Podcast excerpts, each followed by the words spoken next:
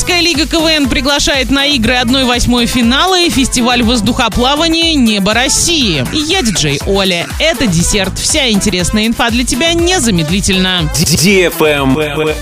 News. Орская лига КВН приглашает на игры 1-8 финала. Первая 1-8 состоится 17 апреля, начало в 19.00 в ДК нефтехимиков. В этот день играть будут команды «Все может быть», «Завод», «Классные дамы», «Тюбетейки». Вторая 1-8 состоится 24 апреля, начало в 18.00. В этот день играть будут «Компромисс», «Вне зоны доступа», «Не белим, не красим», «Звездный патруль». Справки и заказ билетов по телефону 32 52 33 для лиц старше 16 лет. Информационный партнер радио Диофм Орск.